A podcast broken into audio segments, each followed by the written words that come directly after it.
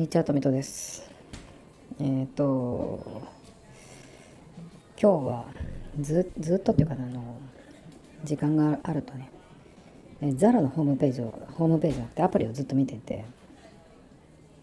もうそろそろね、夏っていう時期も終わりかなっていう感じになってきたのでね、本当はまあ9月になったら、その、なんていうのかな、その、T シャツ1枚みたいなそういう格好やめてちょっとこう秋っぽくしていきたいなと思ってるんですけどなかなかねやっぱり9月もまだ30度超える超えてるのでなかなかそうは言ってもねちょっと難しいんですけどだけどまあまあ徐々にねその、まあ、秋のそのファッションってもうすぐに冬になっちゃうんで大体。だから本当に9月ぐらいから9月になったぐらいから始めていかないともう1ヶ月切れないぐらいだったような気がするんだよね大体。例年。10月になるともう本当に10月はまだあったかいかな。ちょっと。あでも台風とか来るとまた別だけど。だからなかなかその秋秋のファッションっていうのをね。なんかその早めに買っておいてもなかなか出番がなかったりするんですけど。まあちょっとね、その冬物のになる前にね、ちょっとなんか、ね、変えようかなっていうのもあるんだけど、やっぱりそういう感じで、あんまり着れる時期がないので、やっぱり買い物するんだったら、冬に使えるものっていう風に、ちょっとその考えてね、まだ暑いんだけど、買っていくっていうか、していかないとなっていう風に思ってまして、でももう、あの、ナイキのセールで、テックフリースジョガーっていう、あの、裾がリブになってる、あの、なんていうのかな。えー、フリースって言ってもあんまりこう、なんていうの？その、毛羽立ってるというか、起毛してるっていうかね、ああいうユニクロのフリースみたいなああいう素材感じゃなくて、もっとこうマットな感じで、えー、毛の感じは全然ないんですけど、まあそれをね、とりあえず去年の冬に絶対来年の冬はこれが必要だなと思ったので、まあ、まずそれをとりあえず買って、まあ、この冬の主力ですね。でもし良ければもう一本買おうかなとか思ってるんですけど。だけど上がね去年のこの時期ぐらいだったかな。えっ、ととにかくもう真冬にこれさえあれば完璧だっていうねもう絶対に大丈夫だっていうようなアウターを買おうと思っててで、ダウンがあんまり好きじゃないんで、まあ、いつもダウンってあんまり買わないんですけど、そんな時にザラに行ったらですね、あの、デニムと、あの、表面の素材が、デニムとね、なんだっけかな、ナイロンっぽいののコンビになっていて、で、ネイビーブルーの、ちょっと長めの、うん、まあ、ダウンみたいなやつがあったんですよ。で、袖のところもリブになっていて、これはいいなと思ってたんですけど、サイズをちょっと迷ってたんですね。で、何回かお店に行って試着して、中に来たらこっちのサイズかなとか思ったんだけど、それだとちょっとでかすぎるかなと思って、あの、ボリュームがもともとすごいある服だったんで、ちょっとな、どうかなと思ってたら、売れてしまって、もう XL しかないみたいなね。XL で僕なんていうのかな、そのオーバーサイズで着るっていうようなね、感じではなくて、ちょっとでかすぎちゃうんで、変な、変だったんで。あのー、去年はその真冬最強アウターみたいなのが買えなかったんですね。で、だから今年は何かその、まずはアウターからっていうのもあるし、アウターばっか買ってると今度インナーがないっていうね。で、ニットとかだとやっぱりちょっとこう、スースーして寒いんで、なんだろうなとか思って、なかなかね、ちょっと今何買ったらいいのかちょっとわかんなくなっちゃったんですけど。で、そんな中ね、まあザラとかに行って、うーん、なんとなくこれいいなとかっていう、パパッとこう目につくものがいくつもあるんですけど、だけど、これを今買ってどれくらい着れるかっ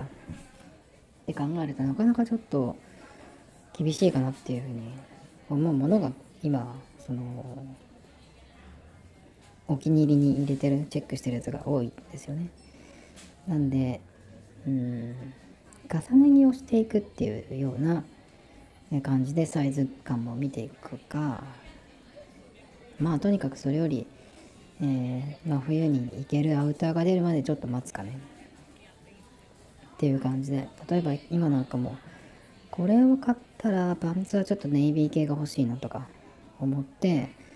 えー、それっぽいのをねちょっとこう探すんだけどでなんとなくその形的にいいのがあってもこれってもしかして生地がちょっと薄いんじゃないかなとかっていうのがあったりするんですね。それだとちょっとうん本当にだから11月くらいになると寒いかなっていう風になってくるようなやつなんでちょっとね難しいですね。なんかこうなかなか何にも決まらない状況ずっと続いてるんですけど。でメルカリも見てて。メルカリはえっ、と昨日だっけ？バッグの話をしたんですけどとにかくリュックをやめたい。やめたいなっていう。まあリュックがまあその iPad を持っていくとか iPad だけじゃなくてそのアダプターとかなんとかねいろいろ持ってでチャリに乗ってっていうことを考えるとやっぱリュックかなっていうことでまあ使ってるんですけど。やっぱりねそのリュックを背負っている姿っていうのはどうしてもかっこよくないなと思って。機能的にはいいんだけど。だからね変えたいなとずっと思っていたんだけどなかなかいいのはないっていう。話をしていて。でだけど、えコートエシエルっていうブランドでそこはあのリュックが有名なんですけどリュックじゃなくてメッセンジャーバッグみたいなやつ。でいいのがねちょっとちょうど良さそうなのがあったんでそれを、えー、メルカリで見てて探してみたら黒とグレーであのー、新品未使用っていうのがねあったんですよ。でどっちか買おうかなとか思ってたんで思ってるところで。でアウターはやっぱり黒が多いのでそのなじませるっていう意味ではねね黒を選んだ方がいいのかなっていうのもあるんだけどなんかあんまりその黒いバッグっていうのもちょっと嫌だなっていうか無難くんみたいじゃないですか。コピー人間っぽいでしょ。だからちょっと嫌だなと思っていて。まあリュックじゃないからまあいいかなと思ってるんだけど。リュックじゃないからまあそこまでのその背負ってるっていう感じになるわけじゃないのでまあグレーでもいいかなとか。グレーの方がその何ていうのかな。まあ黒以外でって考えるとそっちかなとか思うんですけど。目立たせないためにはその全体的にやっぱりボリュームが出るのであの本当にだから真冬用のアウターを買った時に黒よりかはグレーを選んどいた方がいいのかなとかちょっと思うんだけど。まあそんな感じでねえっ、ー、といろいろこう探してはいるんだけどなかなか決められないっていうような感じで。なんですけどメルカリを最近えっと、ギャラクシー S10 を買った時もそうなんですけど、その辺りからちょっと見てまして、で、気がついたことっていうかね、あのメルカリでその出品してる人これはすぐ売り手がつきそうだなっていうのとかなかなか売れないだろうなとかっていうのがあってでその買う方が何を知りたいかっていうのをあんまりその考えてないのかなっていう出品者の人が結構いるんですよね。で、えー、まあ身につけるものかそれか何て言うのかなそのうん、ガジェットみたいに使うもの。で、えっと、いろいろ違うと思うんだけどでもやっぱり共通するのはいつ買ったのかそれを。でどこで買ったのか。例えば携帯だったらそのどこで買ったっていうのは、えー、まあ、キャリアショップで買うっていうのもあるしネットオンラインのその公式で買うっていうのもあるし、えネットで買ったって言ってもメルカリで買った。メルカリとかオークションで買ったっていう場合。そうすると、えー、普通に何て言うのかなその新品で買って使ったものをメルカリで出す出しているっていうのとメルカリで買ったものを、えー、またメルカリに出品してるっていうのだとねだいぶ違うわけですよ。なんなんていうのかなまあうんまずメルカリで出してる人が、えこれはこういう商品で、まあ、商品でっていうかその、まあ、物自体はね見ればわかるけど状態とかどのぐらい使ったかっていうのは自己申告なわけですよね。だから何ていうのかなそのもしかしたら2つ嘘が重なるっていうこともあったりするのでちょっとだからいつ買ったのかどこで買ったのかそれで、えー、どのぐらい持っていたのかってことですね。いつ買ったかっていうのは。で今なんかもうそのバッグとか、え、ギャラクシーを探してた時もそうなんだけど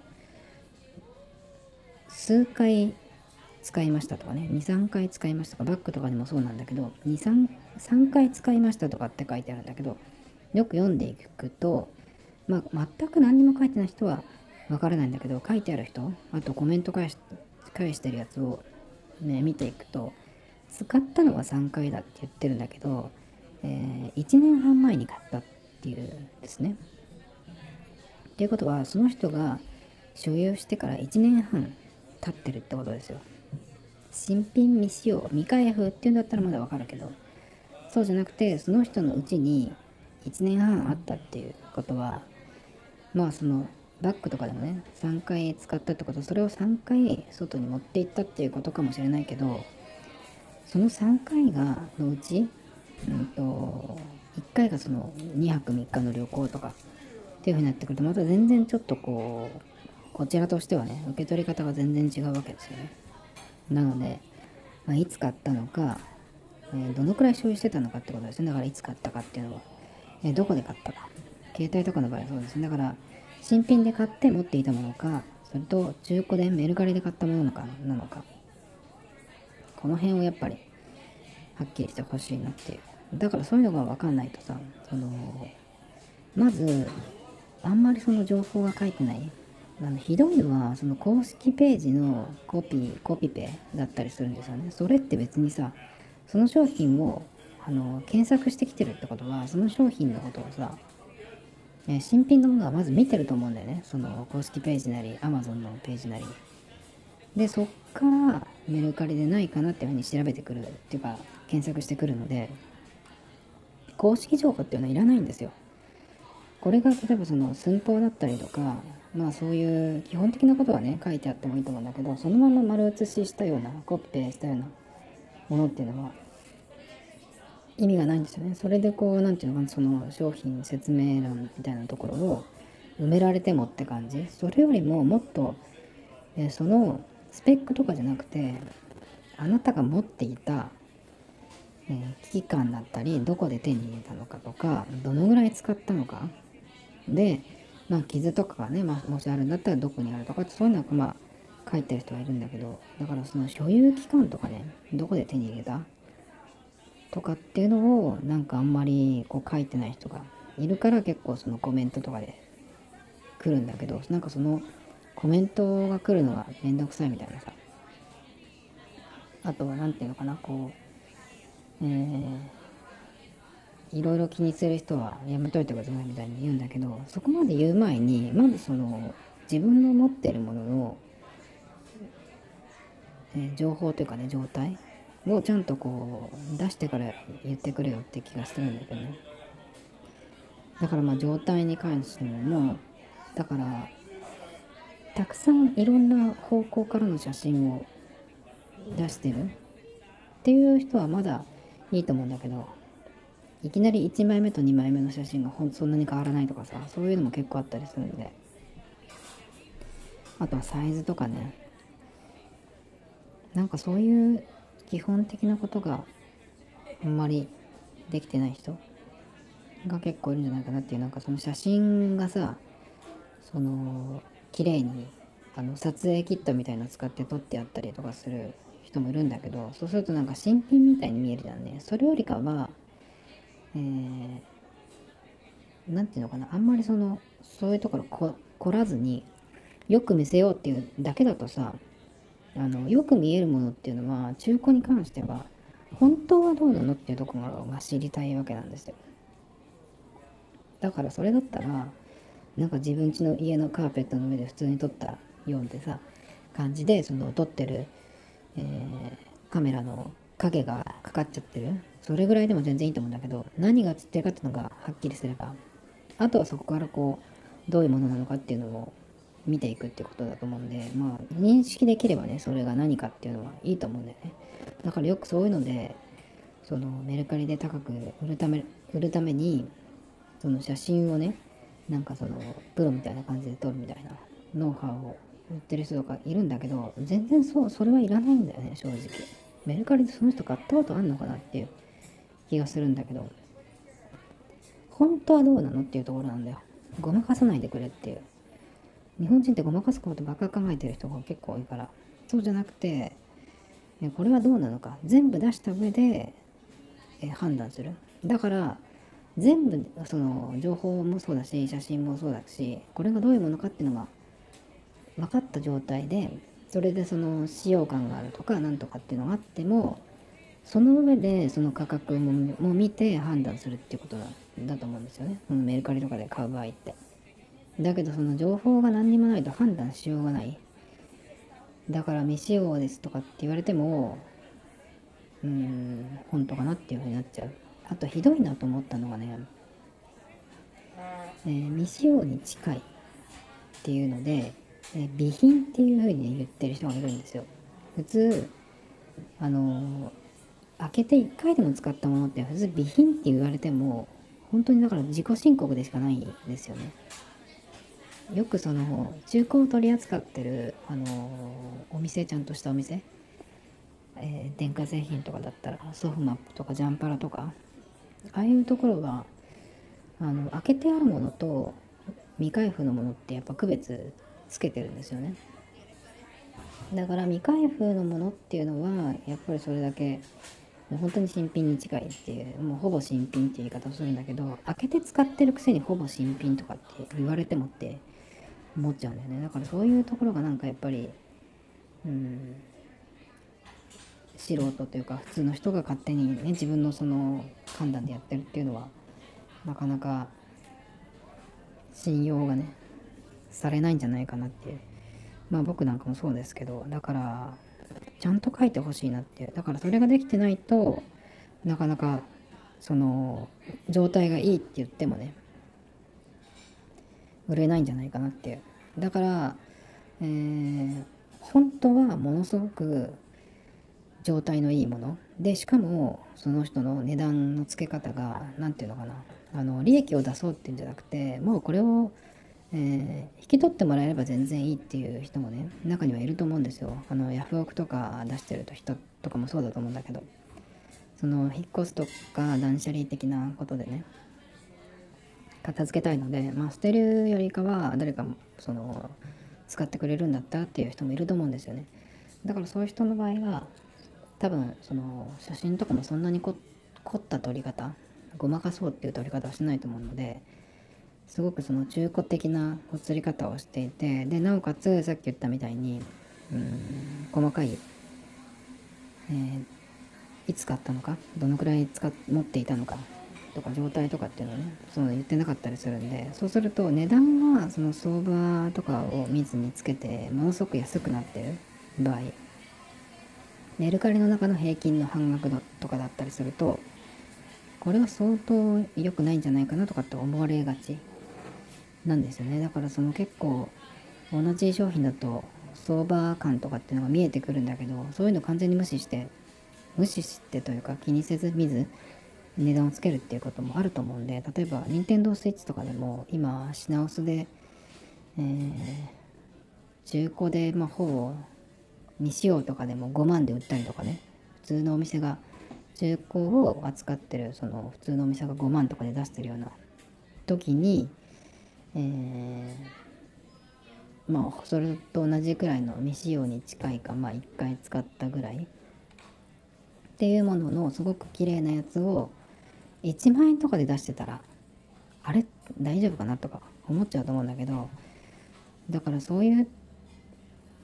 時のためにもあとなんでこの値段にしたかっていうのもねあのつけておくといいんじゃないかなと思うんですけどね。だからその売ろうとしてる人が、えー、どういうふうに使ってたかいつ手に入れてどのぐらい持ってたかっていうのとどのぐらい、えー、なんでこの値段にしたかっていうねのも書いてあると結構早いんじゃないかなっていう気がしますけどね。あとね、他に今買おうかなと思ってるもので、ワイヤレスイヤホンなんですけど、ギャラクシーバズライフっていう、バズライフだけかな新しい、その、サムスンが、えー、出してる出す、えー、ワイヤレスイヤホンですね。でノイズキャンセリングが今度ついたってやつで空豆みたいなね豆みたいな形をしてるやつなんですけどこれをちょっと、えー、ギャラクシーをねこれから使うんで一緒に使おうかなどうしようかなっていうのを考えてるんですけど値段がですね今 Amazon で見ると2万何百円とかですね。白と黒とブロンズがあって黒はもうちょっと高いんだけど2万1000いくらかな。だけど白とそのブロンズが2万600円とかなんですよね。なんでその AirPods を買うよりも安いんですよ。でえっ、ー、とその今までにない形。とそれとカナル型みたいにこう押し込むやつでもないっていうことでちょっと気になってるんですけど、えー、もう海外では出てんのかな？で日本では9月4日に発売だっけかな？今ちょうど予約受付中で Amazon とかでも。まあ今買えばね金曜日とか土曜日あたりに手に入ると思うんですけどまだねちょっと僕の場合は S 点がえー、使い始められてないので本当だったらもう今週バリバリいろいろこう設定なりなんなりして、えー、Android をねこういじり倒してる時だったと思うんですけどちょっと SIM カードがまだ受け取れない状態なんで、えー、ちょっとね伸びてますけど。でこれをねそのギャラクシーを買ったついでに買おうかなと思ったんだけど今 AirPods が2個ある。それから有線のイヤホンだと BOSE のノイズキャンセリングのやつがもうこれは何年使ってんだろうってぐらい使ってるんですけど。で、えー、じゃあどうしようかなっていうとこなんだけど値段的には全然全然安いからいいんですけどまず AirPods が今2台あります。普通のやつとあのプロとあるんですけどそれの使い分けはね、家では普通のやつを使っていて外ではプロを使ってます。それぞれ iPhone と iPad にこうつないで使ってるんですけど。なので外に行った時はその AirPods は Galaxy ともつなげられるはずなのでまあそれでいいんですけど。だから別にそのまず Galaxy で音楽を聴くっていう外でね音楽を聴くっていうことは多分おそらくない。エアあの iPhone を使うっていうか iPhone の方がそのメインなので、えー、そっちでね iPhone の方がその au の回線で、えー、容量も無制限なんでね一応。その Apple Music とかも使いやすいんでまあそっちでね使うっていうのがメインになると思うんですけど。まあイヤホンで外で外にいてイヤホンで音楽を聴くっていうのは僕はほとんどないんですね。音楽を聴く場合は、まあ、帰ってきてからスピーカーで聞くっていうのがほとんどなので、まあ、それか車を運転してる時にかけるぐらいなので、えー、外で、まあ、たまに移動中に、えー、ポッドキャストを聞くっていうことはあるんですけど音楽を聴くっていうのはほぼないんですよねなのでそうすると、えー、ギャラクシーバズライブを買って持っても何に使うかなってその用途があんまりちょっと思いつかない。まあ、まずギャラクシーを使い始めてみないとわかんないんですけど、ギャラクシーでは、ね、YouTube を見るとかっていうこともおそらくないと思うので、そうするとね、ますますその、音のアウトプットするものっていうのは別に必要ないなっていう感じなんで、ただね、気になってるのは、その、デザイン。デザインがやっぱりちょっと他と違うそれから割とその何て言うのかなそのツヤ感のある感じなのでまあアクセサリーっぽい感じでね耳に入れとくっていうのはちょっとあの他にないデザインなのでいいかなとかちょっと思ってるんですね。特にブロンズなんてあんまりない色なのでまあ他のメーカーとかではあるかもしれないけど。やっぱり白が多いじゃないですか。白とか黒。そこにそのブロンズっていうのが結構いいなと思って、そこがやっぱりちょっと気になってるんですあの形と色の感じ。で、ギャラクシーバーズライブのことをちょっとこうレビューとか見ていくと、音質が結構いいとかっていういうのが結構出てるんですけど、まあ音質に関してはね、その今言ったみたいに、えー、イヤホンで音楽を聴くってことはほぼないので、まあどうでもいいんですよ。だからその、AirPods の一番最初のやつ、ノーマルのやつでも僕は結構全然いいっていうくらいなんですよね。で、あとノイズキャンセリング、ノイキャンがあるんですけど、AirPods Pro に比べるとそこまで聞くっていう感じではないらしい。だけどどっか外にいる時にあのさっと耳に入れて、まあ、ノイキャンの機能があるものを、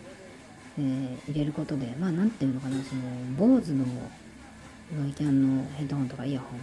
みたいにそのもう無音に近い感じを作り出すっていうのに比べると聞きは弱いみたいなんだけど、まあ、そこまでいかなくてもうん。その耳に負担なくつけられるものでノイキャンの機能があってしかもバッテリーがかなり持つんですよね。21時間だけかなケースと合わせて。だからすごく長く持つんですけどそのノイキャンのために使うっていうのもいいかなと。思うんですけどでもねよく考えてみると基本的にやっぱノイキャンのやつってそのそれをオンにした時にあの新幹線に乗っててトンネルに入った時とかあとはエレベーターですごい高いところまで行ったりするとその気圧の関係で耳がちょっとこう変になるっていうのがあるんですけどああいうあれに近い感じが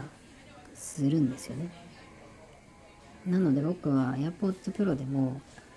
ね、ノイキャンもその外部取り込みのモードもあるんだけど全部オフにして使ってる時があるんですよ。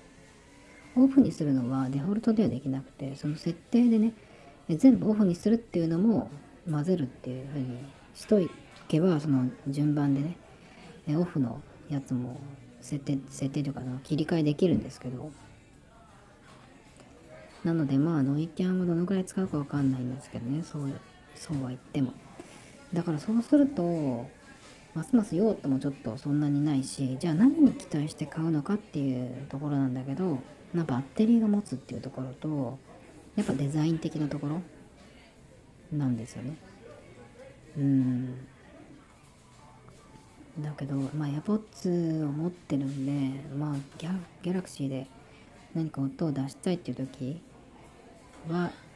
それを使えばいいんじゃないって、まあ、もう一個持っていかなくてもね。っていう感じですね。でその Galaxy Buzz Live をどうしようかってずっと考えてたんだけどそれよりも今ワイヤードっていうかそのケーブルのついてる有線のイヤホンを、えー、同じくらいの値段のぐらいのなんか予算で探そうかなっていう風になってきましたね。っていうのは確か Galaxy S10 えっ、ー、とイヤホンジャックがあるんですよね確か。だからなんか音が必要な時まあ移動しながら聞きたいとかっていう時は、えー、ワイヤレスの方がいいんでその時はねまあ AirPods Pro があるからそれでいいんだけどまあ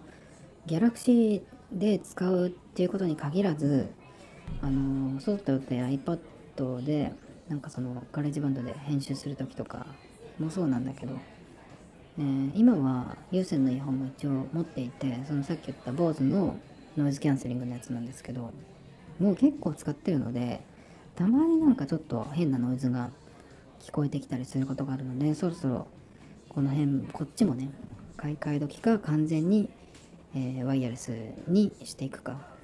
ていうことなんだけどやっぱり GarageBand 使ったりしてる時に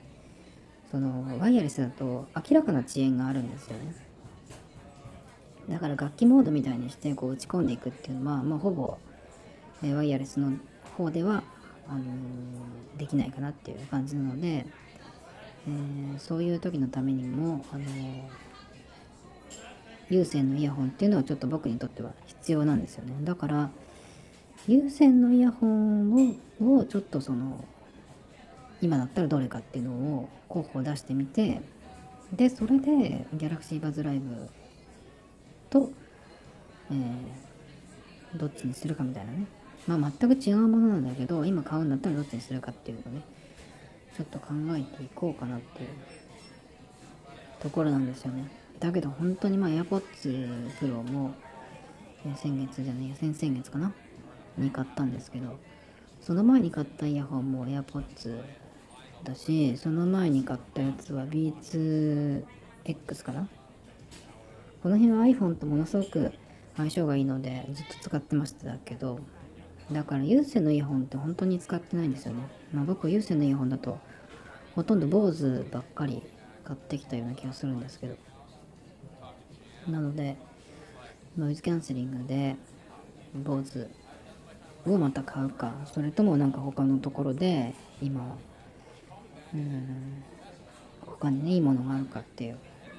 でもカナル型があまり好きじゃないんでねやっぱりその装着感も坊主が好みなんですね。あのウィングチップみたいなのがあってその耳のこう中っていうか外側っていうんですかね。耳の穴じゃなくてそこまでいかないところでこうピタッとキープするっていうような付け方で長くつけてても疲れないっていうやつなんで結構好きなんですけど。まあワイヤレスに関して言うと BOSE はかなり、えー、遅れを取ってるかなっていう。だけどその BOSE もワイヤレスのイヤホンもまたなんか今年ぐらいになんか出るとかっていうような噂をどっかで聞いた気がするんだけどそれはどどうなってんのかな。でもワイヤレスよりも有線の方をちょっと、えー、探してみようかな。っていうのをね、あの、ギャラクシーバズライブどうするかって考えてた時に思い出しました。Tomito Times Podcast This program was broadcasted you Anchor FM